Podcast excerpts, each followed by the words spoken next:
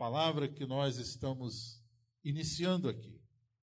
Ainda que o cenário seja desfavorável, ainda que o ambiente seja hostil e perigoso para cada um de nós, eu quero dizer para os irmãos queridos nessa noite, embora haja uma guerra deflagrada contra nós, nós estamos do lado certo, nós estamos do lado do mais forte, e nós estamos do lado vencedor, amém? Nós estamos do lado que vai vencer. Ou, aliás, nós somos do lado que somos mais do que vencedores. Louvado seja o nome do Senhor. Então, embora nós caiamos na realidade ou, ou encaremos de frente essa realidade, é uma guerra, é uma dificuldade, é uma batalha. Alguém quer nos destruir a todo custo. Alguém nos ameaça a todo instante. Mas apesar de tudo isso, nós estamos do lado certo. Nós estamos do lado vencedor. E esse texto que nós lemos, ele resume a vitória definitiva da Igreja de Cristo sobre o inimigo das nossas almas. O contexto temporal dessa batalha, ela ainda está no futuro. Vai acontecer durante a grande tribulação quando soar a sétima trombeta, conforme o relato do apóstolo João, nesse capítulo 12, que nós lemos esse trecho.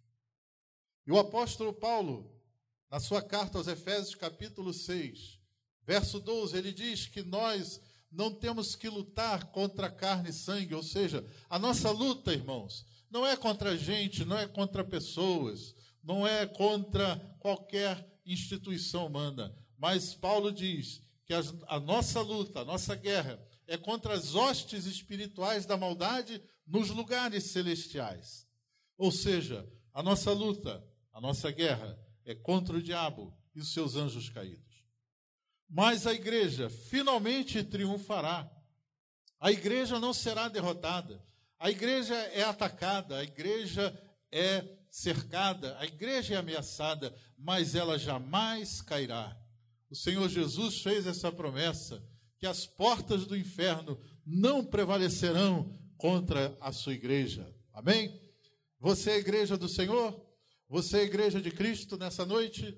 Então você pode levantar as suas mãos e dizer que o nosso Deus, ele é fiel, a sua promessa jamais cairá, jamais vacilará. Nós temos a promessa da vitória. Nós podemos ser atacados, podemos ser ameaçados, podemos ser confrontados, mas as portas do inferno jamais prevalecerão contra nós. Aleluia!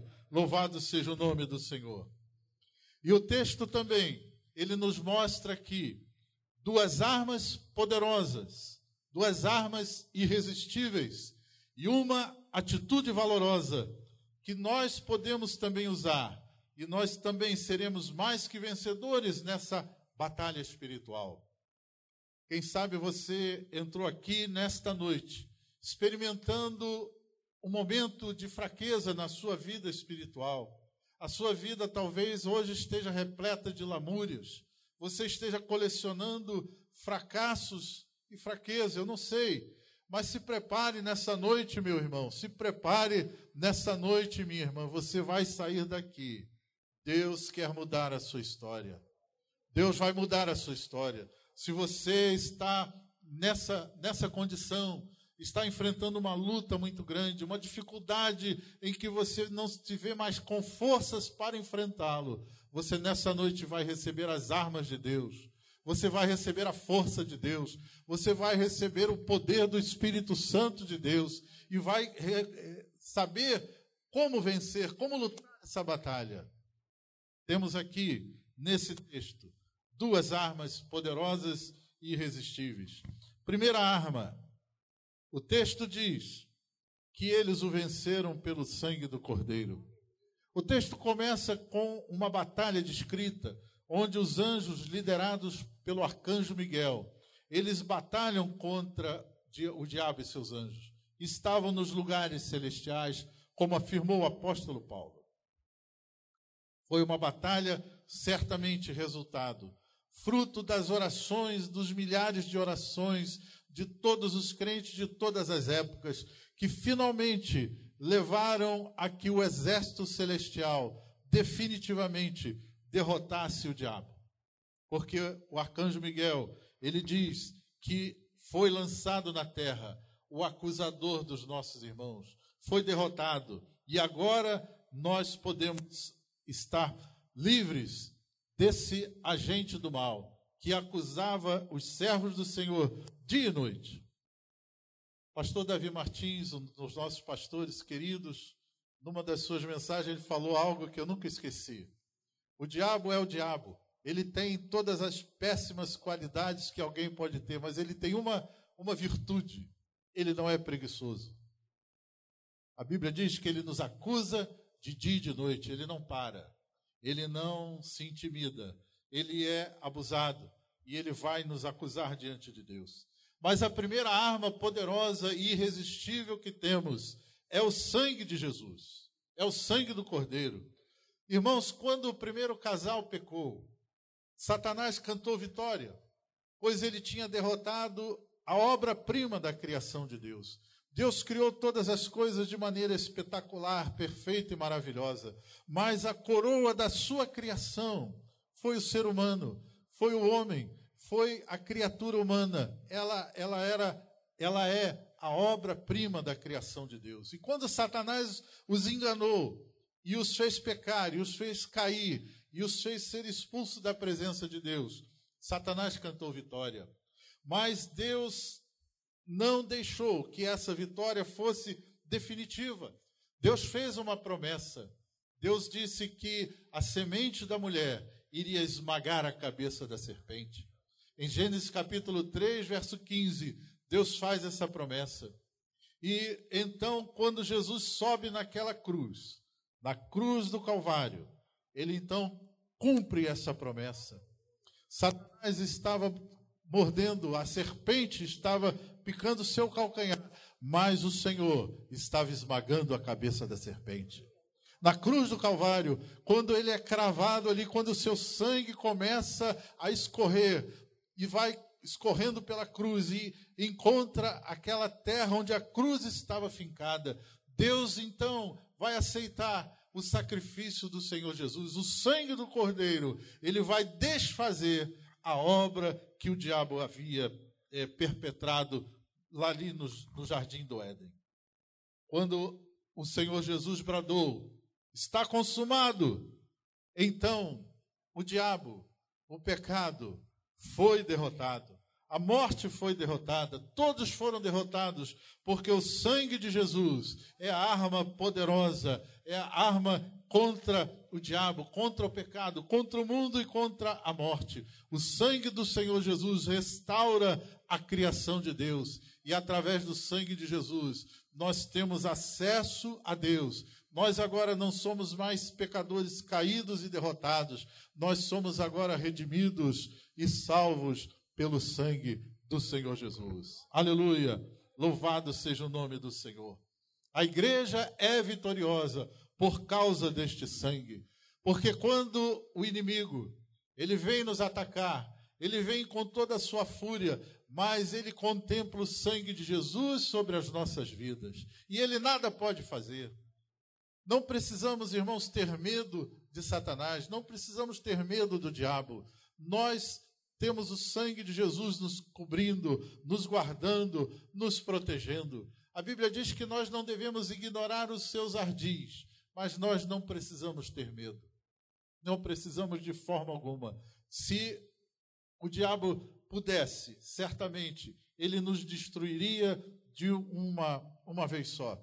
Mas ele não pode, ele está limitado, ele está cercado. Não há como ele alcançar a nossa vida, por causa do sangue de Jesus. Na cruz do Calvário, Deus fez justiça e Deus foi misericordioso ao mesmo tempo. Deus fez justiça porque o pecado exigia uma condenação, o pecado exigia uma execução, uma reparação. E o Senhor Jesus, então, na cruz do Calvário, ele se oferece como um cordeiro sem pecados, imaculado. Seu sangue inocente foi cravado ali na cruz, ele foi cravado, derramou seu sangue e o Senhor Deus aceitou o seu sacrifício, a sua justiça foi feita. A ira de Deus caiu sobre o nosso Senhor Jesus Cristo. Mas a misericórdia de Deus é que, uma vez que Jesus pagou o preço, ele pagou o preço do meu pecado, ele pagou o preço do seu pecado, ele pagou o preço do nosso pecado. A misericórdia do Senhor foi feita ali na cruz pelo sangue do Senhor Jesus. O sangue precioso e poderoso de Jesus sempre vence o diabo e seus anjos, como afirma o apóstolo João. Se andarmos na luz, como ele na luz está, temos comunhão uns com os outros, e o sangue de Jesus Cristo, seu Filho, nos purifica de todo pecado. Merece um glória a Deus? Amém? Aleluia! Louvado seja o nome do Senhor. Se confessarmos os nossos pecados, Ele é fiel e justo para nos perdoar os pecados e nos purificar de toda injustiça. Oh, que sangue precioso, irmãos! Que sangue poderoso! Que remédio eficaz para nossas vidas, para nossas almas, toda a eternidade. Talvez alguém tenha entrado aqui nessa noite carregando um fardo pesado do pecado carregando uma culpa no seu coração, pressionado pela acusação do diabo, pensando em desistir, pensando em largar a igreja, pensando em largar a sua vida espiritual, saiba agora mesmo que você pode se arrepender, você pode pedir perdão e o sangue de Jesus pode purificar você, livrar você de toda mancha, de todo pecado. Não há pecado que o Senhor Jesus não possa perdoar. Se você se quebrantar, se humilhar, confessar, o Senhor Jesus perdoa o seu pecado e o seu sangue vai fazer você limpo novamente, aceitável na presença de Deus. E você pode sair daqui nessa noite livre e vencedor pelo sangue do Senhor Jesus. Amém? Aleluia! Louvado seja o nome do Senhor Jesus. A segunda arma que esse texto que nós lemos nos apresenta é eles o venceram pela palavra do seu testemunho. Queridos irmãos, as estatísticas informam que a categoria de livros mais vendida em todo o mundo são os livros de autoajuda. São a categoria mais vendida. O livro mais vendido do mundo continua sendo a Bíblia. Mas a categoria específica de autoajuda tem sido uma das mais vendidas no mundo. Milhões de pessoas sem esperança estão lotando os consultórios dos psicólogos, estão lotando é, os doutores, os psiquiatras da vida. Muitos estão mergulhados sem esperança no sincretismo religioso, buscando alguma saída, buscando algum alívio para o seu sofrimento. Muitos se afundam em drogas, em vícios, na prostituição, numa vida desenfreada, sem regras.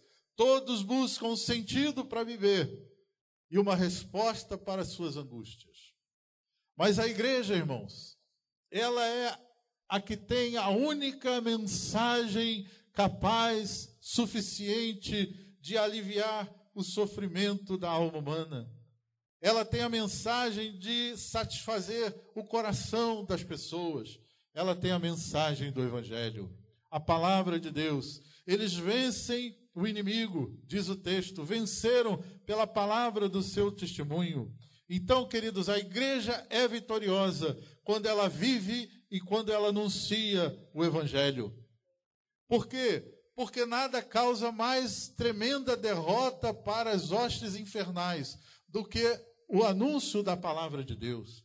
Nada causa mais desespero ao diabo quando o evangelho é pregado, quando o evangelho invade o reino das trevas, a luz do evangelho faz com que as sombras retrocedam, faz com que o mal seja derrotado. Pela pregação da palavra de Deus, as almas são libertas, as vidas são restauradas e vidas são arrancadas das garras do diabo, das garras do pecado. Quando a palavra de Deus é proclamada, as heresias, as contradições, os sofismas, as filosofias da vida, elas caem por terra, não há como resistir ao poder e à sabedoria da palavra de Deus. Eles o venceram pela palavra do seu testemunho, onde as densas trevas do mal e do pecado reinam. O evangelho entra, brilha intenso, ele é anunciado com poder. As trevas fogem e o pecado é vencido. Louvado seja o nome do Senhor. Portanto, irmãos, a igreja vitoriosa é aquela que prega com ousadia a palavra de Deus. Ela não se acovarda diante da soberba, diante das falácias, dos sofismas e das filosofias humanas. A igreja vitoriosa é aquela que rejeita um evangelho diluído, um evangelho fraco, desfigurado pelo liberalismo, deturpado por um, um evangelho politizado. Reparem, irmãos, que Paulo, quando fala em Efésios capítulo 6, a partir do verso 10, da armadura de Deus, ele fala sobre cinco itens da armadura, que são itens de defesa: o capacete, o cinturão, a couraça, a, as botas, o escudo, são itens de defesa. Mas uma só é a arma. Por que isso? Porque, irmãos, nós somos fracos, nós precisamos de muita defesa. Deus então vai nos equipando, defender a nossa mente com o capacete, a nossa mente que ela muitas vezes ela se abate diante das circunstâncias, ela nos protege com a couraça da, da justiça, porque o nosso coração ele é enganoso, ele muitas vezes nos leva a sair da presença de Deus. Então nós precisamos de muitos itens de defesa porque nós somos fracos. Mas nós só precisamos de uma arma, porque essa arma é a arma que Deus nos deu, é a própria palavra de Deus. Paulo diz que a, a palavra de Deus é a, a espada do Espírito. Só precisamos de uma arma. Itens de defesa precisamos de muitos, mas de arma para vencer, para lutar e para derrotar o diabo, precisamos só de uma arma, a palavra de Deus. Palavra de Deus. Se você se sente nessa noite atacado, pressionado pelo diabo, experimente empunhar a palavra de Deus. Experimente empunhar a espada do Espírito, e você vai ver como o diabo vai fugir de você. Leia a palavra, medite na palavra, esteja pronto para viver a palavra de Deus em toda e qualquer situação, e você vai ver que o diabo vai fugir, ele não vai mais estar te atacando, te pressionando, você vai lutar contra ele e vai vencê-lo pela palavra de Deus. A palavra do seu testemunho. Louvado seja o nome do Senhor.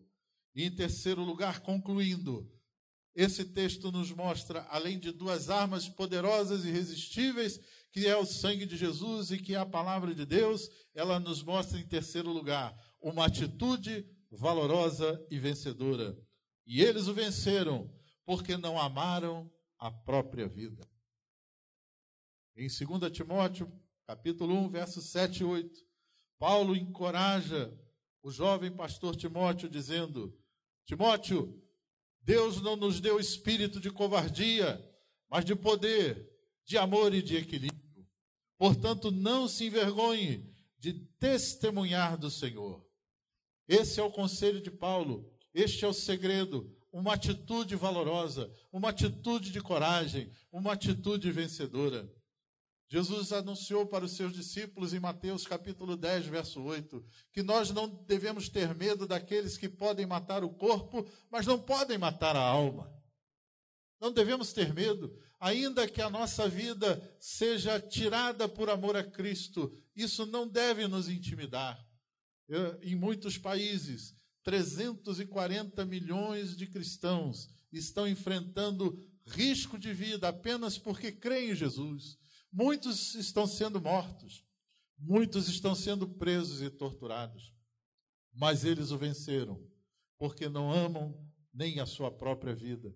Não vão de maneira nenhuma negar a Jesus, não vão de maneira nenhuma negar o Evangelho, porque eles amam ao Senhor acima da sua própria vida.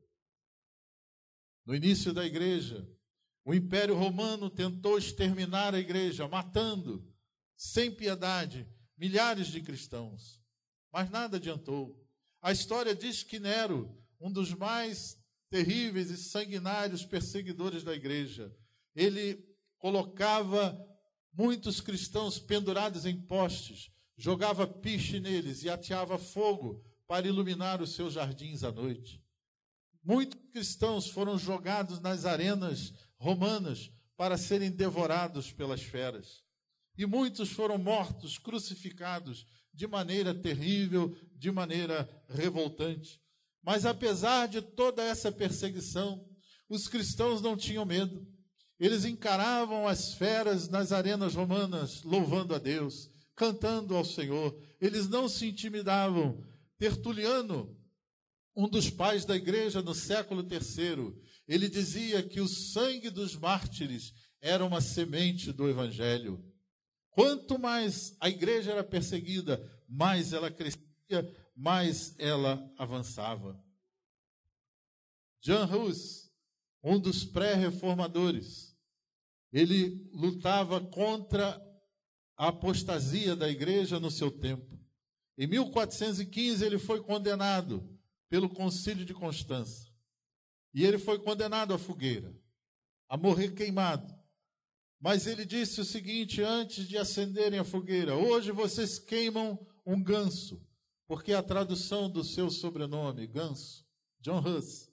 Hoje vocês queimam um ganso, mas daqui a 100 anos um cisne surgirá que vocês serão incapazes de cozinhar ou de assar. Era uma profecia a respeito de Martim Lutero. Diante da morte, ele não se intimidou, não se acovardou e ainda profetizou a grande vitória da igreja. Irmãos, vários regimes comunistas totalitários ao longo do século XX e ainda no século XXI têm matado, torturado, prendido milhares de pessoas simplesmente porque creem em Jesus. Mas apesar disso, a igreja avança vitoriosamente por quê? Porque a igreja não teme a morte. A morte não, não nos traz pavor, a morte não nos intimida. Paulo disse: Olha, eu, eu estou em aperto de ambos os lados, eu não sei o que, que é melhor, se é ficar ou se é partir. Partir e estar com Cristo é incomparavelmente melhor. Ou seja, ele não temia a morte, ele não tinha nenhuma dificuldade em passar pela morte. Ele achava até que seria melhor para ele sozinho, mas ele, ainda obedecendo o plano de Deus, ele escolheu ficar, ou ele então preferiu ficar até que o Senhor o levasse para a morte. Batalhar significa lutar, meus irmãos. Significa entrar na guerra. E entrar na guerra nos leva muitas vezes a sofrer dores, a sofrer perdas. A guerra, ela traz essas dificuldades. Mas não importa o que perdemos aqui, o que deixamos aqui, ou as dores que possamos passar aqui. A nossa vitória está garantida. A nossa vitória é certa. Nós não perderemos a guerra. Nós não seremos derrotados e destruídos. Paulo, ele resume essa convicção que ele tinha. Estava já preso e condenado, a sua sentença lavrada ele estava no corredor da morte. Mas antes de passar pela sua execução, ele escreve a sua segunda carta a Timóteo. E no verso 7 do capítulo 4, ele faz uma declaração extraordinária, uma declaração maravilhosa.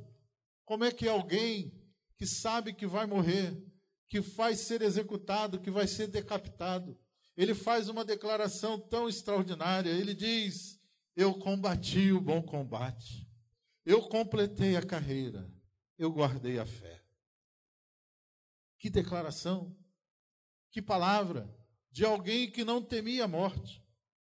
É verdade, irmãos, que Deus nos abençoa também neste mundo.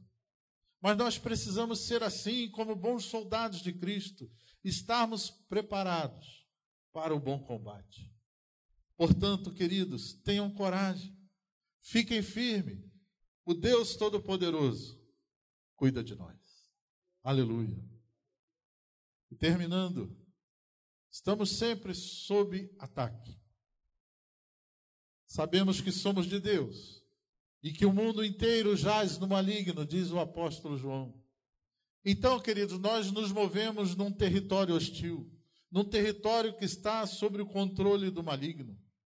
Jesus também nos alertou que o mundo nos odiaria. Ele disse: se, se vós fosseis do mundo, o mundo amaria o que era seu. Mas porque vocês não são do mundo, antes eu vos escolhi do mundo, por isso é que o mundo vos odeia. Mas a palavra de Deus para nós nessa noite é que, apesar das dores, apesar dos, dos ferimentos e até as perdas que as batalhas podem nos impor, a nossa vitória já está garantida. No final da nossa jornada, está nos esperando o justo juiz para nos dar a coroa da justiça. Aleluia. Contam que durante a Primeira Guerra Mundial, um soldado inglês foi ferido de uma maneira terrível. E ele, na enfermaria, sofria com muitas dores. Os ferimentos eram sérios. E ele chamou a enfermeira e diz: Olha, eu não aguento mais.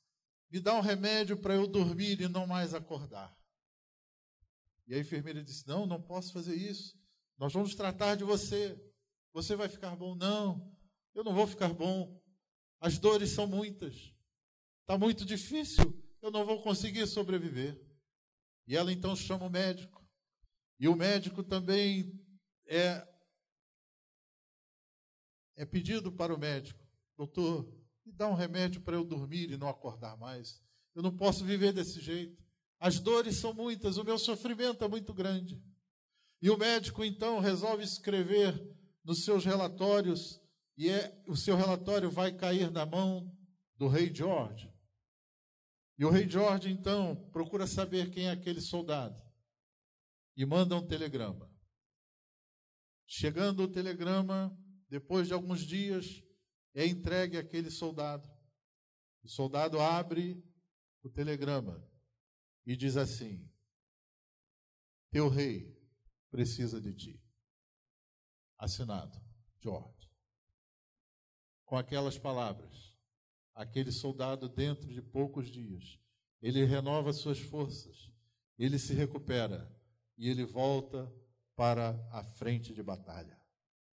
Meus irmãos, nós podemos sofrer, podemos ser feridos nessa guerra, mas o nosso Rei Jesus precisa de nós, precisa de mim e precisa de você, para que nós sejamos bons soldados, para que nós anunciemos a Sua palavra, palavra de vida, de salvação, de restauração, de libertação.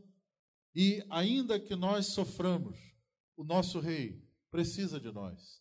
E o nosso Rei também cuida de nós, nos guarda e nos protege.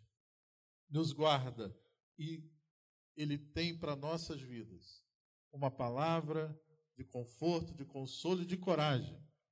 Eis que estou convosco todos os dias, até a consumação dos séculos. E a palavra de Deus também diz, em Romanos 8,18, terminando, porque para mim tenho por certo que os sofrimentos do tempo presente não podem ser comparados com a glória que há de ser revelada em nós. Amém?